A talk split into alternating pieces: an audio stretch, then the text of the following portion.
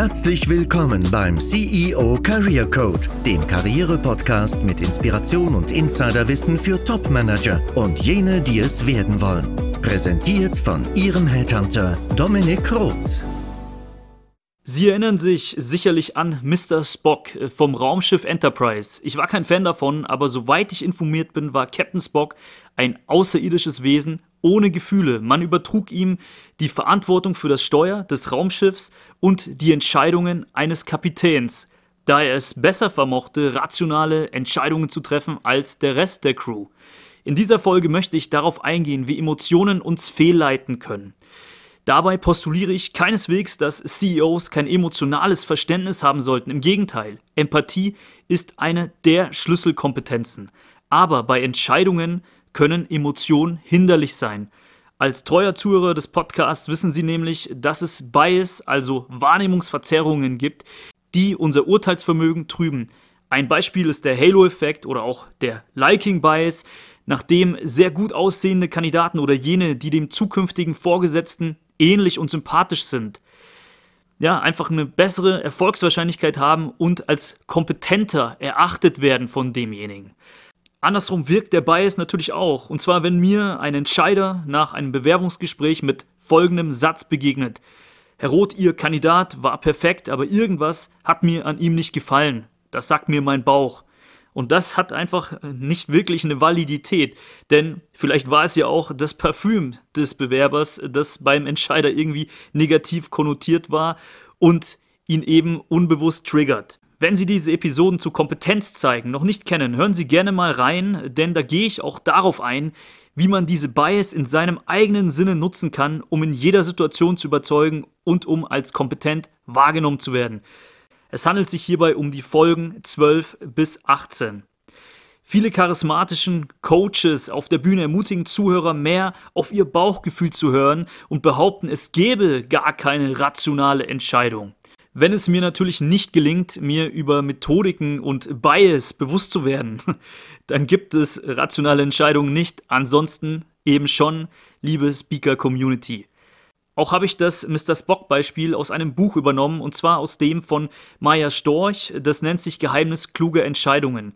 Sie zieht dieses Beispiel aber heran, um das Gegenteil zu verdeutlichen. Emotionen würden zu besseren Entscheidungen führen, also die gegenteilige These zu meiner Behauptung dieser Episode.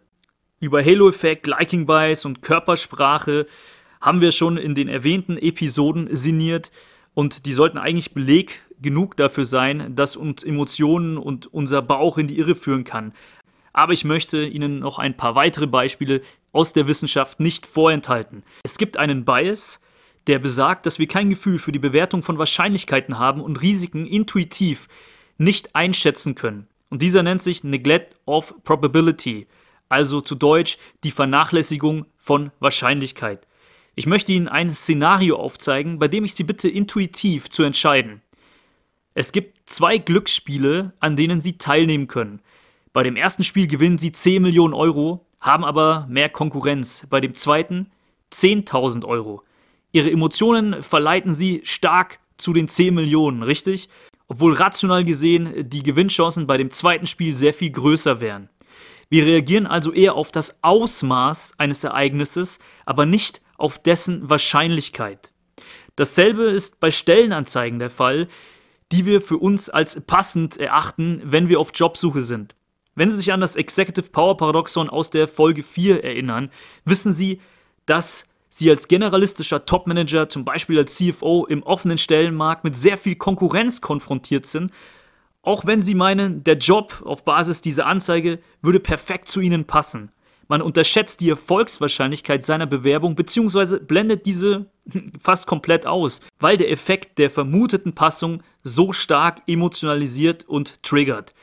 Die Anrufe, die ich als Headhunter bei einer offenen Stellenausschreibung, wenn ich dieses Tool auch nutze, dann bekomme, haben immer denselben Inhalt. Ich habe ihre Stelle gesehen, Herr Roth, und jeder Punkt passt perfekt, also passt zu 100% auf mich. Aber der Fakt, dass diese Ausschreibung sehr generisch beschrieben ist und auf viele passt, da es sich auch um eine Generalistenfunktion und nicht um eine Spezialistenposition handelt, wird dabei nicht bewertet und viele Manager verlassen sich daher auf ihre Bewerbungen im offenen Stellenmarkt, die aber eben die geringste Erfolgswahrscheinlichkeit bergen, da es sehr viel Konkurrenz gibt, wie gesagt.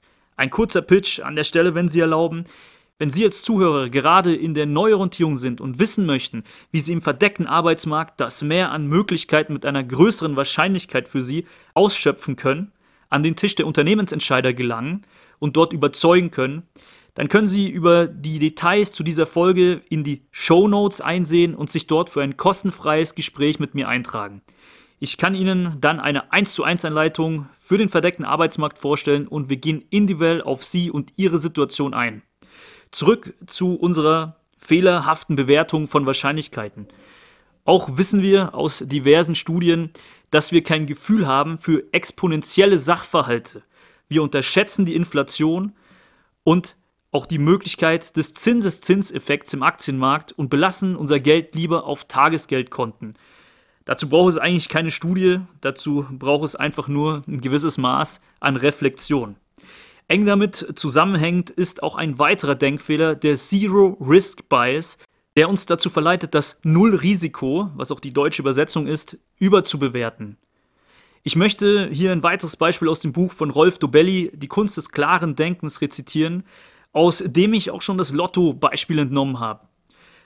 Also, Sie sind angehalten, die Maßnahmen zur Trinkwasseraufbereitung in zwei gleich großen Städten zu bewerten. Maßnahme A führt dazu, dass das Risiko in Stadt 1 von 5 auf 2 Prozent reduziert wird und somit natürlich auch eine geringe Wahrscheinlichkeit besteht, an Wasserverunreinigung zu sterben. Maßnahme B senkt es in der anderen Stadt aber von 1 Prozent auf 0 Prozent, eliminiert also dieses Risiko, das Sterberisiko komplett. Die meisten Menschen würden die Maßnahme B also diese komplette Eliminierung besser bewerten, obwohl die Maßnahme A viel effektiver ist und das Risiko um ganze drei Prozentpunkte verringert, wohingegen Maßnahme B lediglich das Ganze um ein Prozent reduziert. Besonders wenn es um Gefahren geht, sind wir oftmals blind für rationale Entscheidungen und überbewerten das Nullrisiko. Verschiedene Studien haben auch aufgezeigt, dass wir bereit sind, in hypothetischen Szenarien viel zu viel Geld in das vermeintliche Nullrisiko zu investieren, das de facto im Leben ja gar nicht existent ist.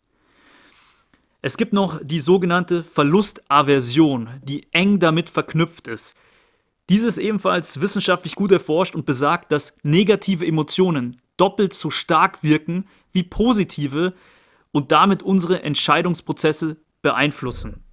Das scheint in uns verankert zu sein, denn auch einjährige Kinder ähm, reagierten in diesen Studien sehr viel sensitiver auf negative Reize als auf positive. Ich möchte Ihnen eine Frage stellen, welcher Fall tangiert Sie mehr? Ich schenke Ihnen 10.000 Euro in dem ersten Fall und in dem zweiten nehme ich Ihnen 10.000 Euro weg. Ganz klar, die Angst vor Verlust triggert uns stärker. Viele gute Verkäufer nutzen diese Verlustaversion zum Beispiel, indem sie über Pain, über Schmerz verkaufen. Es gibt immer eine Hinzu-Motivation im Verkauf. Also, ich möchte zum Beispiel äh, besser aussehen, einen besseren Körper haben. Oder eine Weg von Motivation. Und das sind meistens ähm, jene Ängste vor Verlusten. Und zweiteres ist, wie gesagt, stärker, fällt sehr viel stärker ins Gewicht. Je besser ein Vertriebler es schafft, negative Konsequenzen bildhaft darzustellen, desto höherpreisiger kann er seine Dienstleistung oder sein Produkt auch an Sie verkaufen. Wenn ich Ihnen als Headhunter darstelle, wie teuer eine Fehleinstellung eines CEOs werden kann und das ausgenommen von den Rekrutierungskosten, dann hat man eher ein Verständnis für ein hohes Honorar, als wenn ich zum Beispiel über Aufwand argumentieren würde, den ich habe. In diesem Zusammenhang möchte ich auch auf den Endowment-Effekt eingehen, der zu Deutsch Besitztumseffekt heißt, der eben auch oftmals von Vertrieblern genutzt wird. Also der besagt, dass etwas, das bereits in unseren Besitz übergangen ist, auf einmal einen höheren Wert für uns entwickelt. Und das ist reines Bauchgefühl. Daher sind auch Probeabos so effektiv, wenn Sie sich schon mal dran gewöhnt haben und den Besitz zu würdigen wissen, würde ein Wegnehmen, also ein Kündigen dieses Probeabos gewisse Schmerzen verursachen. So schätzen Hausverkäufer ihr Einfamilienhaus höher im Verkauf ein, als es der Markt tun würde. Als weiteres Beispiel dazu. Wie kann man denn dem Verkauf über Schmerzen in der Situation des Käufers entgegenwirken, um emotional nicht geblendet zu werden? Ich nutze hierfür ein Instrument aus dem systemischen Coaching, die sogenannte Verschlimmerungsfrage, und spiele dabei das Worst-Case-Szenario durch. Also der erste Effekt dadurch ist, man merkt, dass es alles gar nicht mal so tragisch ist, dass unsere Angst vor einem Verlust meistens überhöht ist. Und zweitens kann man sich mit der Alternative dann auch besser emotional abfinden. Man kann damit warm werden und hat ein rationales Instrument hier genutzt. Einen letzten wissenschaftlichen Beleg, der auch aus der Finanzindustrie kommt und eben gegen emotionale Entscheidungen spricht, möchte ich Ihnen nicht vorenthalten. Und zwar besagt die Wahrnehmungsverzerrung der Sunk Costs, dass wir uns gerne an bereits investierte Energie, Geld und Zeit klammern und dabei völlig irrational entscheiden. Ob schon Investoren rational erkennen könnten, dass ein Unternehmen oder eine Aktie den Bach runtergeht, schießen sie gutgläubig immer mehr Geld nach. Man macht sich durch dieses bereits investierte Geld emotional abhängig und kann sich den Verlust nicht eingestehen.